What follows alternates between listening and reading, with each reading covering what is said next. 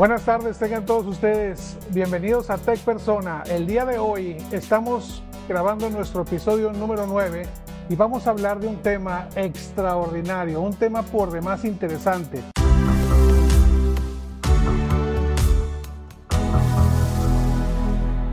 Vamos a hablar de electromovilidad y hemos salido de las instalaciones de Hey para venir a un lugar muy especial.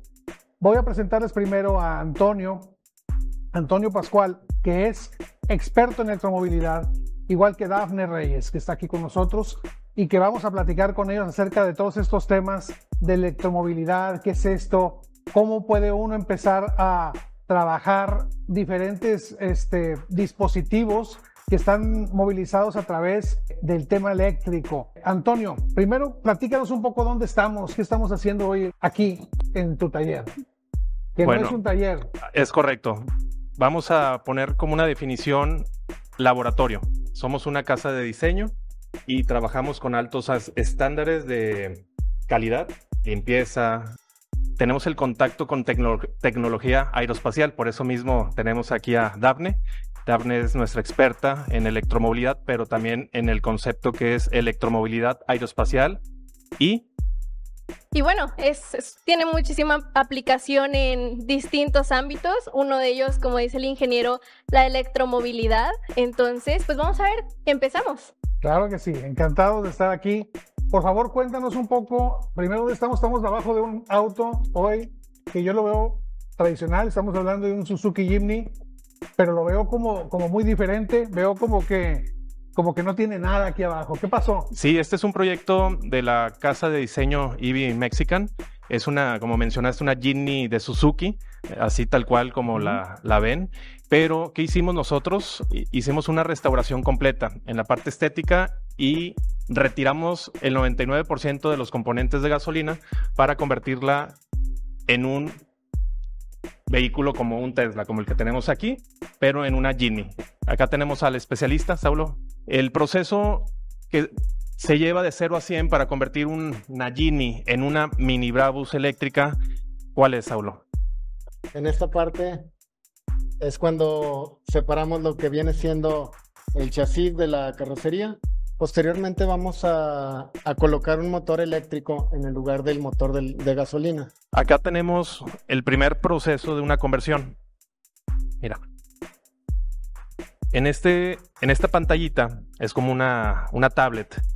En esta empezamos, conectamos al sistema CAN de la camioneta y comenzamos a hacer un tipo una radiografía de todos los componentes de gasolina, todo lo que es el tren motriz y vámonos eh, a etiquetar pieza por pieza, sea la más pequeñita a la más grande. Y con esto podemos tener un diagnóstico de lo que vamos a retirar.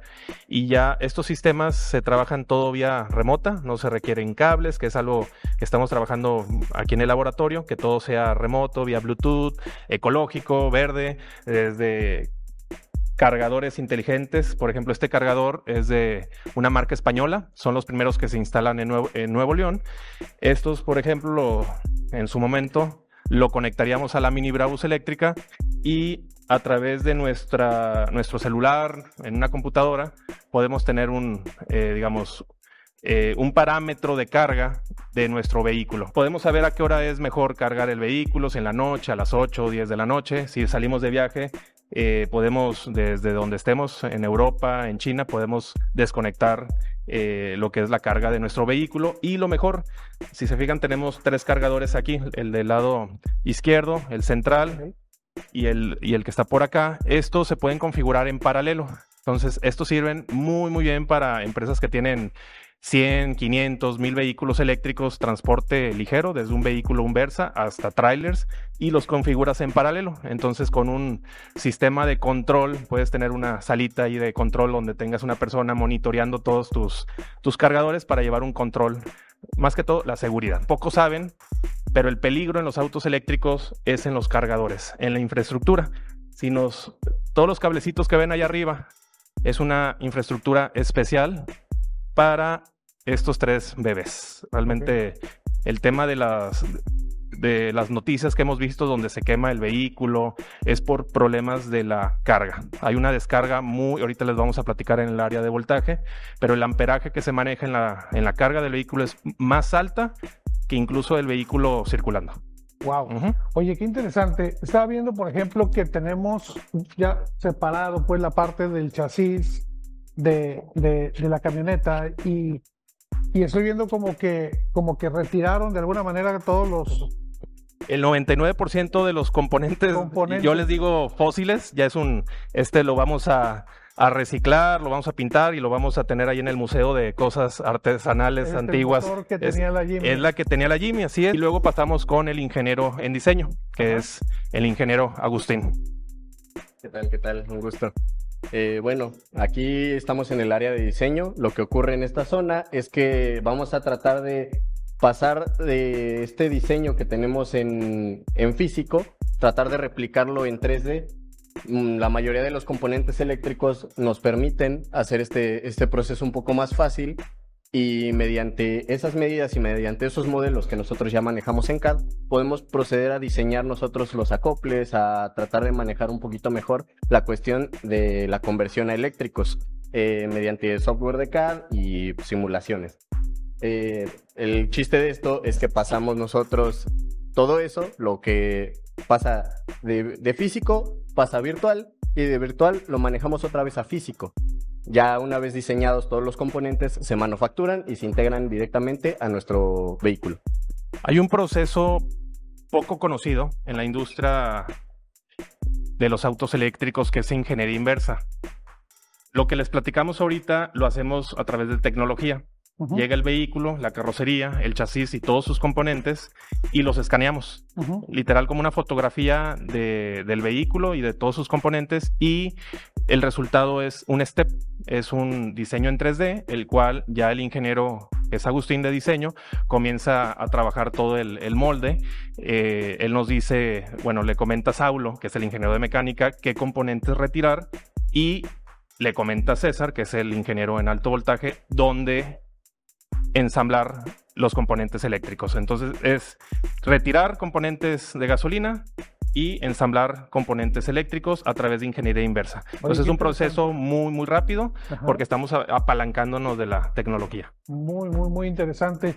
Por eso lo que me decías, de que esto no es un taller, o sea, es una casa de diseño. Casa de diseño. están sí. haciendo los componentes finalmente, o sea, no es una labor solamente la parte mecánica o la parte electromecánica, sino más bien es cómo diseñamos, cómo integramos, cómo hacemos el traje a la medida y cómo de alguna manera todo esto eh, se promueve de alguna manera la electromovilidad Así es. En, en, en, todo esto. Como, me comentabas algo acerca de, del proceso que se está siguiendo para capacitar y para educar sí, en estos temas. Eh, aquí pues hablamos de la gallina y del huevo, ¿no? ¿Qué fue primero? Y aquí pues no podemos tener un vehículo eléctrico si no tenemos el intelecto.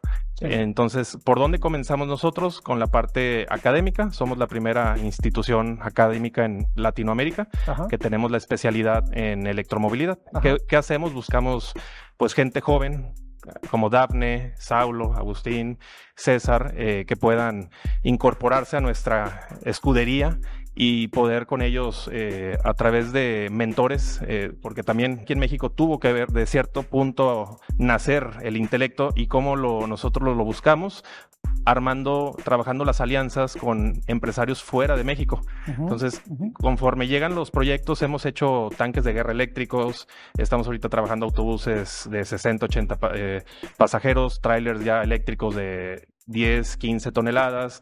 Vehículos, por ejemplo, la Mini Brabus es un high performance de 0 a 100 en muy poquitos segundos. Entonces, para poder llegar a, consolidar esos proyectos, hemos buscado a los mejores en el mundo. En base a cada proyecto, vamos buscando a tal ingeniero en China, en España, en Estados Unidos. Hacemos eh, cierta alianza para que nuestra gente eh, de aquí mexicana, empaparse de esa nueva tecnología, de ese nuevo intelecto y lo puedan aplicar en proyectos. Yo, yo soy de la idea que todas las escuelas, las universidades se enfoquen en proyectos, no tanto en un plan de estudios, no tanto en el examen, no tanto en libros. Eso como muy hands-on, eh, o sea, que pongas sí, sí, las manos a trabajar en el proyecto. Así es, o sea, los proyectos son los que lo que les va a dar a los jóvenes la pauta para ser competitivos ante ingenieros alemanes, asiáticos, y bueno, ya nos estamos convirtiendo en un país que vamos a dejar de ser el país que ensambla. Vamos a convertirnos ya en un país que fabrica y diseña. Oye, Dame, y me platicabas hace unos momentos acerca de, de, tu currículum, todo lo que habías experimentado en el tema de la NASA y la parte de ingeniería aeroespacial y cómo eso conecta con lo que nos estaba platicando ahorita Antonio, ahora que tú estás ahora acá con, con él justo en, este, en esta casa de diseño. Claro, bueno, ahorita yo me encuentro eh, en ingeniería robótica. Ajá. Ingeniería robótica tiene diversas áreas de aplicación. Puede ser tanto el automotriz, eh, más orientado a la mecánica, diversas, incluyendo el sector aeroespacial. Ok. Entonces, lo que yo realizo es que eh, mi carrera como ingeniera robótica, yo la voy mezclando con un poquito de robótica espacial ok, y ahí es como comienzo a tener contacto con NASA. ok, El año pasado, eh, acerca de noviembre, estuve en un proyecto con NASA en el cual me tuve que ir a Estados Unidos, a Huntsville, Alabama. Conocí un sector eh, muy diverso, ya que fueron convocados diversos estudiantes de todo el mundo. sí, Aceptaron a 60 nada más. Y fuimos para des- desarrollar un mecanismo compatible. Estos mecanismos son diferentes a los mecanismos tradicionales porque un mecanismo compatible se adapta a las condiciones climáticas o eh, exteriores del espacio. ok, ajá, Una de las problemáticas que tienen los astronautas es la interferencia de polvo lunar en sus mecanismos y en sus trajes espaciales. Cuando llega la interferencia de polvo lunar a un mecanismo de algún robot o de algún cohete, daña a este cohete y su funcionalidad pierde toda la funcionalidad. toda la funcionalidad. Así es. Entonces es, es importante de alguna manera detectar esas condiciones climáticas para poder trabajar el tema de la, de esta, de la robótica adecuada para las circunstancias en las que está operando. Claro. Eso, eso tal cual como conecta aquí con, con Bueno, eh, los automóviles también llegan a tener mecanismos y estos mecanismos, en lo personal en el que yo trabajé, que es un mecanismo que reacciona, se contrae y se expande, ajá, este, el realizar ese movimiento en el espacio hace que el polvo ya no pueda interferir en estos mecanismos y los dañe. Entonces, en el Súper. sector automotriz se pueden emplear este tipo de mecanismos súper, y pueden mejorar lo que es la fabricación de un coche. buenísimo, Algo que buenísimo. puedo agregar en la parte aeroespacial, los vehículos actuales, Sí, hablando ya de marcas como Rimac, eh, todos los líderes en high performance, ya vehículos Ajá. de 0 a 100 en 1.6, 2 segundos, tienen diseño aeroespacial. Los materiales, de hecho, eh, ciertos mentores que hemos tenido son ingenieros de SpaceX ajá, que nos han enseñado cómo utilizar los materiales compuestos para hacer un vehículo eléctrico, el cual está diseñado igual que un, por ejemplo, el Falcon. El Falcon es un cohete de SpaceX que está diseñado igual que un Tesla o de lo que le- les vamos a mostrar aquí. ¿sí? órale, Eh, aquí tocando el tema de alto voltaje, aquí tenemos al ingeniero César, especialista en, en la parte de alto voltaje, que es una mezcla entre electrónica de potencia, programación y bueno, César, ¿qué les puedes platicar aquí de, de lo que tenemos aquí en la, en la mesa? Lo que tenemos aquí en la mesa es lo que corresponde a un vehículo eléctrico, por ejemplo, el Tesla, ¿no? Hay muy pocas diferencias eh, mencionando las baterías. Nosotros, para eh, la conversión de la Mini Brabus, utilizamos baterías prismáticas. Son mm, LiFePO 4 y las que utiliza el Tesla son 18650. Son como esas, las que Son como Tesla. estas, efectivamente. Son pequeñitas, pero lleva el- Tesla aproximadamente 7000. Es más o menos lo de la Wow. mesa.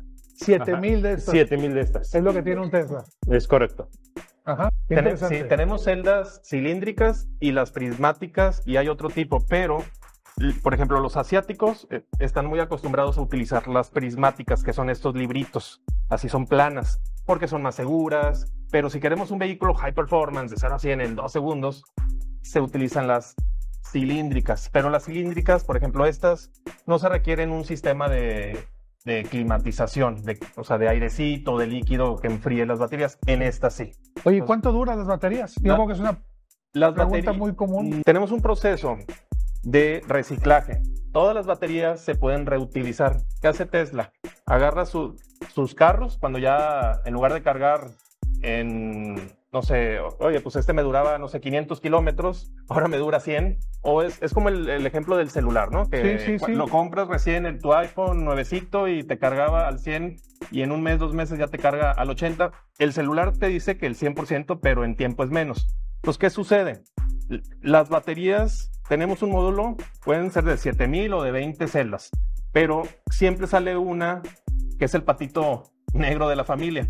Eh, se convierte en patito negro porque por algún bache que no tenemos en México, un bache, un tope o lo que sea, salta el carro y se desbalancea una de las miles que hay en tu pack de baterías. Por esa celda, una entre 7000, todo tu pack de batería se daña Ok. se desbalancea. Ok. Entonces, ¿qué hacen las marcas en México? Como hay desconocimiento, no hay infraestructura. Aquí tenemos un laboratorio dieléctrico.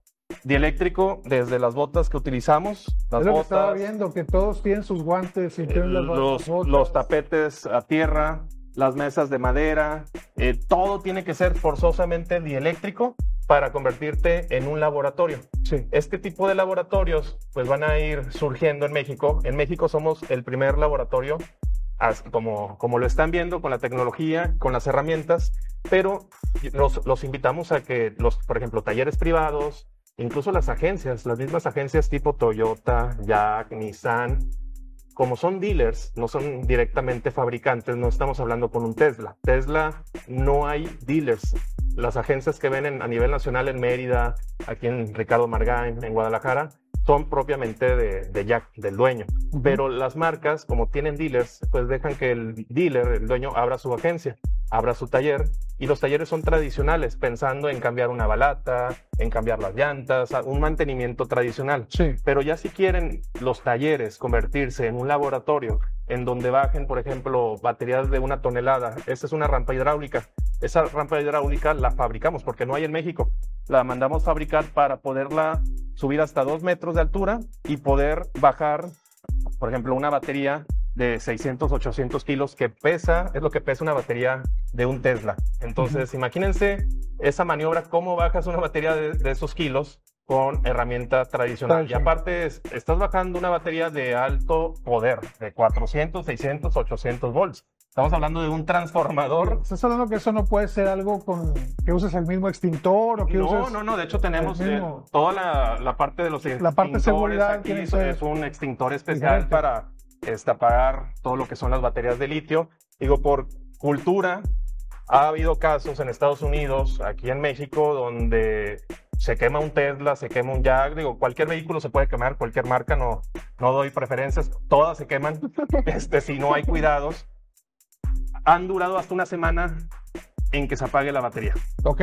Otro tema, la seguridad y capacitación de bomberos, de policías, porque imagínate, se está quemando una, digo, esta es una batería de 72 volts, estamos hablando de tres módulos. Imagínense 10, 15 veces el tamaño de estas baterías que tenemos. Digo, ahorita aquí meto el dedo, me, electro, me electrocuto y ahí quedo. Pero imagínense 10 baterías, digo, 10 veces o 15 veces el tamaño de este módulo, en lugar de 72 volts, 700 volts, 800 volts.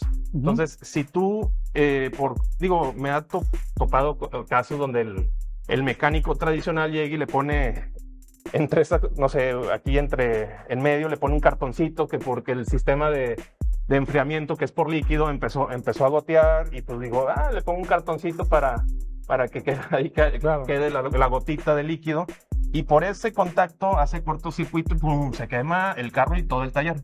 Entonces ahí nosotros entramos a poder capacitar a bomberos, a los policías, a todo el personal que está, digamos, en el O sea, ecosistema. estamos hablando de una industria totalmente nueva, sí, diferente. sí, sí, aquí O sea, es- no, No es nada que ver con la... y no tenemos precedentes, normal, no es lo común tener precedentes aquí. No, Es, todo esto es algo nuevo y hay que ir. todo es nuevo, todo, digo, no es una tecnología aeroespacial, pero es una tecnología que hay que tener cuidado, hay Claro. que invertir. Yo sí invito a, a las agencias, a las empresas que, que pues tienen el contacto. Ahorita se acaban de comprar 1.600 autobuses eléctricos en Nuevo León que van a andar circulando.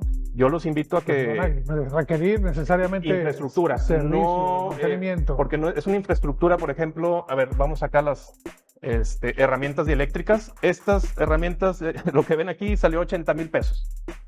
Y dices, oye, es una herramienta Te la consigo en AutoZone. Digo, no sé si, perdón ahí por decir marcas ahí. Este, este, son herramientas sencillas, pero todas son, si nos, a ver, vamos a ver aquí una para que vean el. Aquí sí le damos zoom. ¿Qué dice? Mil volts. 1000 volts. Pues, esta herramienta soporta una batería de 1000 volts, 800 volts, Sí. un- de Tesla. Entonces, todo tiene que ser dieléctrico y no es económico. Igual estos guantes, digo, estos son, no es nada. Si yo meto ahí el dedo, aunque sean dieléctricos, quedo. Entonces, hay tres guantes que hay que ponerse para manipular una batería. Estos son uno de ellos. Entonces, es importante invertir en seguridad, porque si tienes gente involucrada en las baterías, pues está de por medio tu vida. Sí. Respondiendo, ¿se puede reciclar una batería? Sí. ¿Qué hizo Tesla? Todos los vehículos que salen dañados toman esa batería del Tesla y la convierten en un power bank. Los power bank son los que los venden como el concepto de almacena la energía en tu casa. Sí. Entonces el americano llega, co- compra su power bank, que es una batería de un Tesla, pero con un proceso de reciclaje, y la instalan en su garage. Entonces, eh, durante todo el día, a través de paneles solares, que también cargando. Tesla en Estados. Unidos vende sus paneles solares. Es la batería de Tesla que te puede alimentar una casa. A- Ajá. Entonces aprovechas la luz, almacenas en tu power bank durante todo el día y tienes energía almacenada para la calefacción de tu alberca, para la luz de tu casa y para que en la noche cuando llegues del trabajo conectes tu Tesla y te estés cargando con la luz. Ese es el power bank. En México, ¿qué hacemos? Nosotros hacemos un proceso similar. Estas que ven aquí, muchas de ellas vienen en laptops, en las baterías de los laptops. Entonces, estas, si ustedes, digo, jóvenes, si se ponen a, a buscar en su ciudad, pueden encontrar cientos y miles de baterías que incluso hay empresas que se los regalan. Yo he tenido eh, jóvenes, alumnos ahí en la escuela que llegan con bolsas de, "Ay, me regaló tal empresa 100 baterías. Dentro de una batería vienen 6 celdas, 18, 650. Si haces un proceso con estos apa- aparatitos, este es un aparato, lo compran en Mercado Libre, se llama Litocala. Con este sacas las celdas de la batería y comienzas a hacer un proceso de testeo. Traemos ya un porcentaje de, del 100%, 60 son buenas. Ok. Entonces el 40 la tiras. Esas no hay que tirarlas a- aguas, ¿eh? no, no en la basura. Hay, Hay que, que- hay que- disponer de ellas Sí, porque apropiadamente. estamos hablando de litio, eh, si las dejan ahí pueden explotar. Empiezas a hacer configuraciones. Puedes hacer algo bien sencillito. Puedes hacer una configuración de 6 para cargar tu celular. Puedes hacer una configuración de todo este pack para, no sé, cargar tu laptop. O puedes hacer ya una configuración de baterías o de celdas recicladas para alimentar una mini Bravos. Entonces, o alimentar, almacenar la energía para tu casa. Todos los componentes, si, si nos, nos ponemos más creativos, porque la pregunta es, ¿qué va a suceder con todos los vehículos de gasolina del mundo? Ya hay un- una etapa, cada país 2025, Cada 2030, país tiene un deadline. sí o sí tienen que meter vehículos eléctricos. Entonces dices, oye, son millones de vehículos de gasolina, de diésel, ¿qué vamos a hacer con ellos? Entonces ahí entra el concepto de reciclaje, trabajar una economía circular. Por ejemplo, este es un alternador de la Jimny que, que vimos allá. Sí. Con este podemos hacer un motor eléctrico trifásico. Ok. Entonces, con este, imagínense, en los talleres, incluso eso, estos alternadores hay de un carro, una Jimny, un Versa, hasta alternadores de trailers, que son, o camiones que son mucho más grandes. Igual, a mis alumnos, o sea, una Daphne puede ir ahorita a un taller de Toyota, le dice al gerente, ahí al mecánico, este, regáleme los alternadores viejos, le van a dar 20, 50, llévatelo, pues, es basura para, para el taller, pero aquí tenemos oro molido. Este a través de un proceso se convierte en un motor eléctrico trifásico. Este se junta con este proyecto, Una fuente de energía. con una fuente de energía, hacemos una programación en Arduino. A ver, platícame, tú eres robótica. ¿Qué- Bueno, ¿Qué pues pudiéramos hacer ahí para hacer una controladora? todo esto, todas estas partes se pueden controlar eh, a nuestro gusto, ¿no? Uno de, por ejemplo, lo que estamos trabajando, que es lo de la maqueta eléctrica que les comento, eh, por medio de Arduino y por medio de resistencias, el protoboard y todos los elementos, eh, podemos llegar a hacer una simulación de cómo un auto, cuando se conecta al cargador, puede de- eh, comenzar a cargar. Entonces, el LED se prende de color verde y esa es la simulación de cómo estaría pasando la energía eléctrica. Es la programación de cómo se Regresando al tema del reciclaje. Aquí Sí. tenemos el motor trifásico, tenemos la batería. Aquí vamos a ir agregando componentes que se reciclan. Aquí, a través de una programación sencilla de Arduinos, podemos hacer el cerebro en pequeña escala que pueda controlar el motor, que es un alternador, y vas agregando módulos reciclados, Ujú. que te puede esto ayudar para convertir, por ejemplo, una bicicleta eléctrica Wow. Puedes hacer un go-kart eléctrico, puedes hacer un carrito de golf Sí. eléctrico. Digo, ya si haces una configuración, por ejemplo, de cuatro alternadores, puedes mover hasta un carrito. Ajá. Le- ajá. le- por ejemplo, esto se lo puedes instalar a la llanta. Entonces, estamos hablando ya de... motorcito- un motor directamente a la tracción de uno de los carritos. y- Así es. Entonces, aquí el tema es ponernos creativos, chavos. Eh, hay muchos tutoriales en YouTube. Eh, traten de, de meterse a esto porque va a haber mucha oportunidad, porque va a haber una basura increíble Va de camiones, autos que pues van a, los gobiernos van a decir, oye, tengo ahí miles de vehículos siniestrados, ¿qué hago con ellos? Entonces Claro, ahí entra el proceso de vamos, vamos a aprovechar las piezas mecánicas para hacer todo un proceso de reciclaje y de la basura tener autos como la Mini Bravos. Ujú. Excelente. Y bueno, acá les vamos a mostrar con el ingeniero César una maqueta que yo les digo, esto es de Kinder. Esto que estamos viendo es 72 volts contra lo que estamos viendo ahí de un Tesla de casi 800 volts. Entonces, esto lo van a comenzar a ver ya niños de primaria, de 7, 8, 10 años aquí en la ciudad. Y es una maqueta para enseñarle al joven. Bueno, les voy a explicar a, a grandes rasgos, ¿no? Ya habían hablado de las baterías, el BMS está de este lado, que es el que monitorea la carga de todas las baterías. Este es un módulo. El módulo a su vez se compone de celdas y el conjunto de módulos se vuelve un pack. Ajá. Cada uno de los módulos es de 25 volts aproximadamente. Si juntamos los tres, son 75 volts. Y tenemos un motor que funciona a 72 volts, que es este. Ajá. Digamos, la circulación va de baterías, controlador, motor eléctrico. Una maqueta que pues aquí a los chicos de EV Mexican se les ocurrió y pues ahorita estamos trabajando con ello.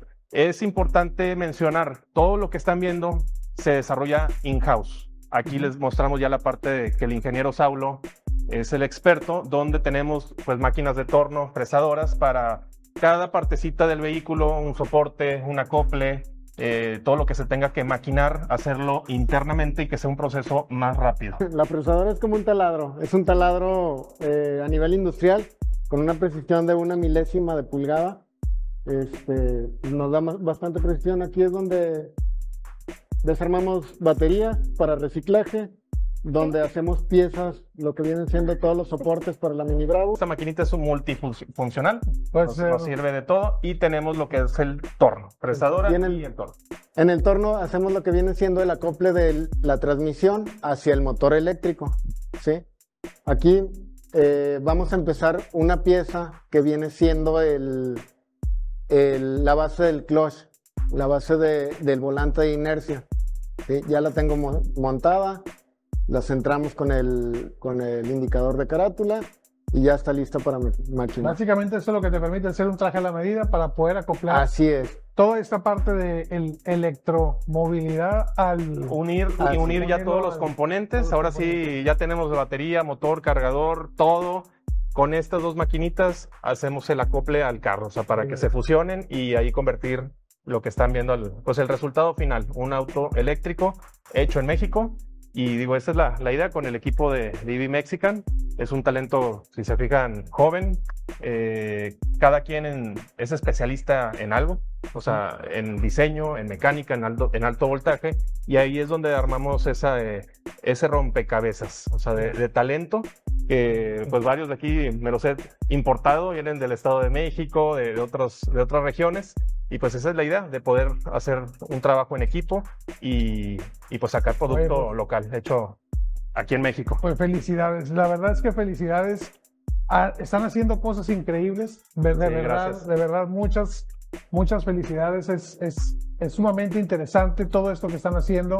Y sobre todo porque esto no se traduce solamente a la parte de, de- del auto eléctrico. Hay el tema de scooters, hay, hay este, bicicletas y en general este, Sí, es un mundo muy grande. La electromovilidad no es solo el auto eléctrico, es desde una bicicleta, un scooter, un carrito remoto, un dron. Ahorita que están de moda, hay drones profesionales grandes que se utilizan para tema industrial hasta tema ya de aviones eléctricos y dentro del tema eléctrico vienen todas las líneas de la fuente de energía, hidrógeno verde, temas de grafeno. Entonces la electromovilidad no es el, auto eléctrico, es un, una mezcla de varias tecnologías y pues invito a todos los jóvenes que se pongan las pilas, eh, no necesitan salir del país, realmente hay aquí mucho, mucho que, que aprovechar in-house, internamente, búsquenos en nuestras redes sociales como EV Mexican Automotors. Y pues ahí pónganos un like y mándenos mensajito, digo yo soy mucho de la idea de si quieren hacer práctica o digo, aquí están las puertas abiertas para que vengan, aquí digo, para nosotros es como un área de juegos, realmente son juguetes y nos la pasamos, ¿verdad? Este, súper entretenidos. Y esa es la idea, divertirse, desarrollar, hacer negocio. Y pues digo, ahorita está el ejemplo de Daphne. Digo, tenemos a Agustín. Agustín es el primer ingeniero que hace un auto eléctrico solar. Este, en México, el primer auto eléctrico solar este, lo hizo Agustín. Con César, con Saulo he trabajado ya proyectos como el vehículo táctico, el primer vehículo táctico eléctrico mexicano. Estamos hablando de vehículo enfocado a mucho peso, 5 toneladas, se tiene que mover de 0 a 100 en 4.6 segundos. Entonces, hay talento. No, y, pues, grandes cosas. Búsquenos, búsquenos para cada vez hacer proyectos más retadores. Felicidades. Sí, gracias. Muchas gracias a todos por, estar en este, en este capítulo. Hemos visto cosas sumamente interesantes. Espero que sea de su agrado. Les dejamos por ahí los comentarios abiertos para que nos hagan llegar todos los comentarios respecto a qué les gustaría seguir viendo en Tech Persona. Y ha sido un placer estar aquí con ustedes. Muchísimas gracias.